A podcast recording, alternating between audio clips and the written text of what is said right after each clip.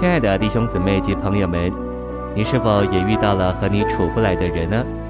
今天李长寿文集分享时光，要与大家分享一个灵里重生却没有在魂里变化之人的例子。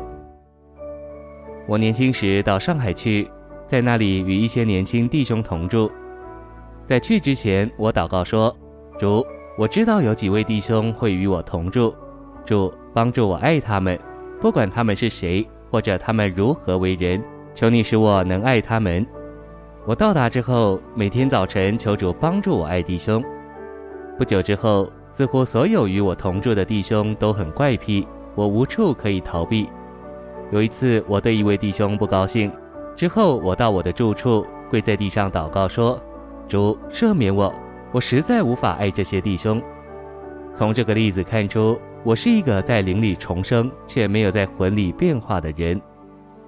一般而言，我们会觉得其他人都是怪癖的，只有自己是正常的。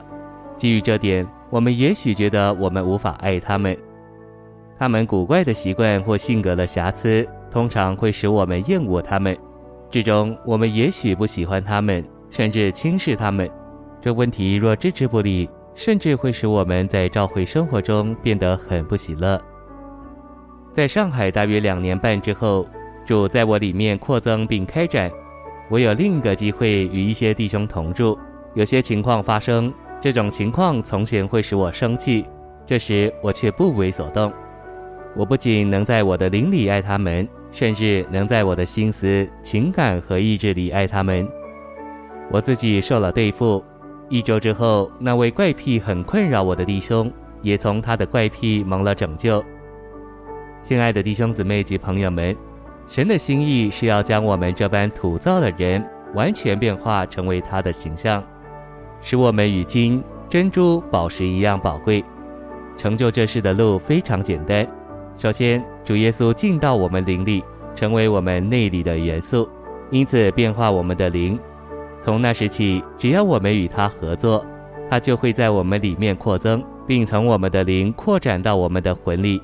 在他回来那天，甚至我们物质的身体，就是我们全人外面的部分，也会被他的元素浸透。我们要与他一同显现在荣耀里，我们也必要像他。今天的分享时光有什么摸着吗？欢迎留言给我们。如果喜欢，也可以分享出去哦。